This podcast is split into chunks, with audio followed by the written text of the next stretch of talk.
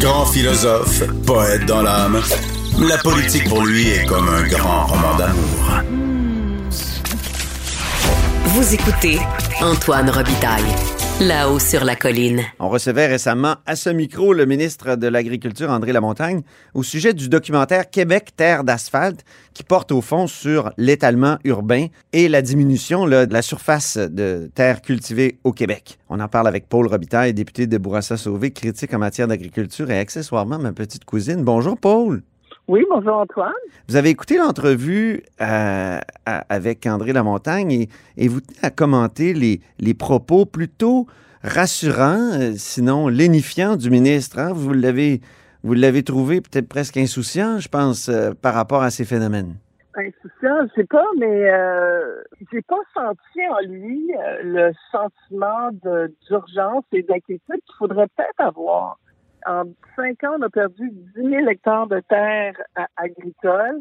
Juste dans les deux dernières années, là, souvenez-vous, Antoine, le projet Beauharnois, 94 hectares qui a été perdu hein, dans le monde agricole, 160 hectares dans tout le, le de, de projet de développement immobilier euh, dans la MRC Montcalm.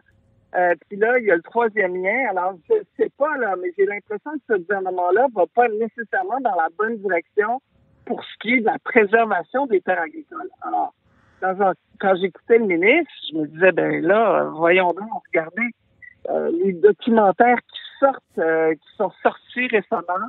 Euh, Québec Terre d'asphalte, vous en avez parlé. puis, puis les chiffres qu'on voit en ce moment, les, témoignages d'agriculteurs et des gens dans le milieu euh, agricole, ben, je sais pas, là, mais je pense qu'il faut être extrêmement vigilant. Dans le cas de Beauharnois, Paul, euh, ce projet de Google, là, très, très important, il y a eu des compensations, nous a dit le ministre, pour la perte de territoire agricole. Est-ce que ces compensations-là ne justifient pas l'appui au projet? C'est un projet économique important? Ben, c'est que les, les, compensations, c'est extrêmement difficile à jauger. On a quand même perdu 94 hectares de bonnes terres agricoles et, il y avait d'autres options où justement on n'aurait pas nécessairement touché à ces terres-là. Donc, je pense qu'on peut avoir un, un développement intelligent tout en préservant ces terres agricoles-là, les terres agricoles qui sont, en fait, c'est notre patrimoine collectif, là, c'est notre garde-manger. Donc, on doit être, euh, on doit être très prudent, puis on, doit les protéger là. Euh, et, ça devrait être une priorité. Euh, une, priorité, ça devrait être très, très, très élevé là, dans la liste de priorités du gouvernement. Puis, puis, puis, ça m'inquiète. Mais en même temps, le ministre, il dit qu'il y a des endroits au Québec où la surface de terre cultivée a augmenté. Il donnait l'exemple de la CMM qui faisait de beaux efforts selon lui. Est-ce que ça, ça devrait pas nous rassurer? Ben, en tout cas, les chiffres parlent. Et puis, comme moi, j'écoute les, agriculteurs, quand j'écoute la relève agricole, ben, je vois euh, qu'on a qu'on a une diminution du territoire agricole au Québec. Il faut être vigilant. Puis, je vois une relève agricole aussi qui en peine à, acquérir des terres puis à les développer. Ben, qui, qui à, à, s'installer puis à prendre racine, si je puis dire.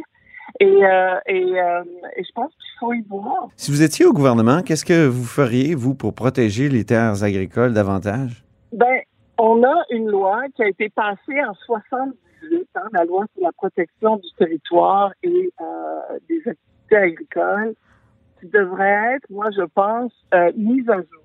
Là, on a un projet de loi, le projet de loi 103, là, qui arrive. C'est un projet de loi omnibus, Antoine. Oui. Qui va, qui est poursuivi par la, la, la ministre déléguée à l'économie, qui veut faire des modifications importantes à la loi sur la protection du territoire agricole. Oui, c'est le projet de loi 103. Je veux juste donner le titre aux auditeurs. C'est la loi modifiant diverses dispositions législatives. Ça a l'air bien technique principalement aux fins d'allègement du fardeau administratif. Donc, on veut alléger le fardeau, la paperasserie pour les entrepreneurs principalement. Oui, mais justement, moi, ce qui m'inquiète là-dedans, c'est que c'est un projet de loi omnibus, donc hein, qui touche à plein d'affaires.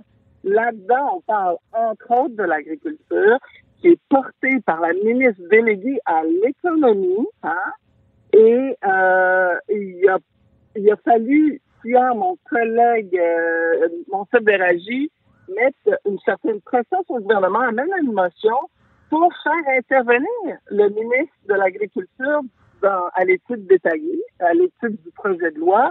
Et, moi, euh, alors, c'est lui qui devrait être là, qui devrait, euh, qui, devrait euh, porter le, c'est lui qui devrait, qui, est là pour protéger nos, nos terres agricoles.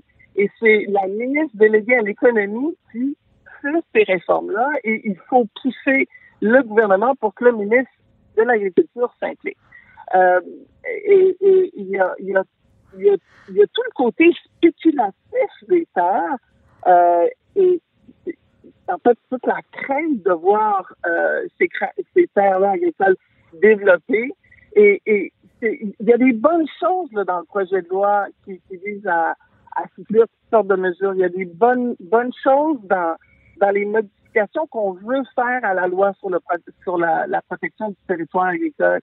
Mais euh, il y a aussi un manque d'encadrement et on a eu des groupes qui sont venus en commission parlementaire et euh, qui, qui, nous ont dit être inquiets, qui nous ont parlé de cheval de Troie, là, c'est de...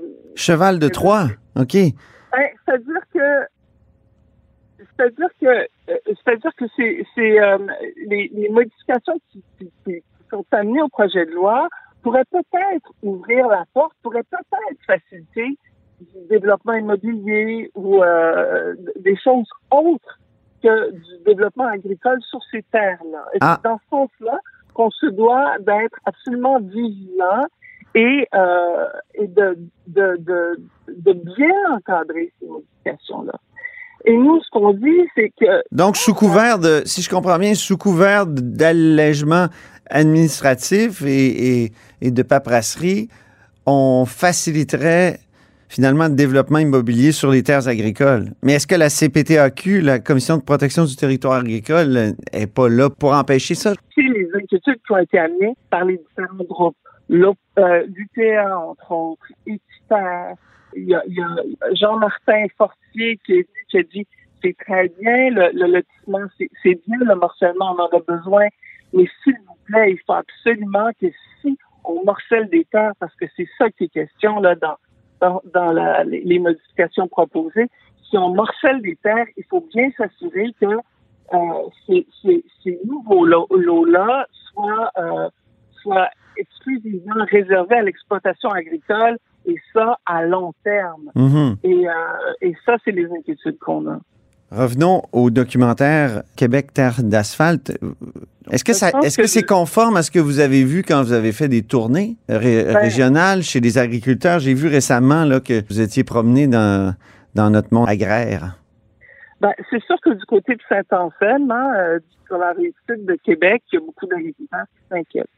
Euh, parce que nécessairement un troisième lien, ça veut dire euh, euh, la, la, la, probabilité qu'il y ait de, l'étalement urbain, elle est très, très, euh, elle est très, très là, elle est très, très réelle. Et donc, ces, euh, ces agriculteurs s'inquiètent de, de, de, voir leur terre agricole euh, euh, soumis à du, du, développement urbain. Je pense qu'il faut être extrêmement vigilant. Je pense qu'il faut être très, très intelligent et, et très prudent dans le dans tout l'aménagement du territoire. Et c'est ce qu'on sent euh, quand on va euh, euh, dans la région de Montmagny-Saint-Anselme. C'est ce qu'on sent aussi euh, chez les agriculteurs. Euh, et on l'a vu très bien dans le reportage à Laval, par exemple. On a des terres agricoles qui sont maintenant enclavées entre des développements urbains et qui sont un peu pris en otage, puis ultimement, ils craignent d'être -hmm. avalés, justement, par... par Mais, ben, ce qui est fascinant, c'est que les urbains en se déplaçant à la campagne, en viennent à ne plus tolérer les agriculteurs.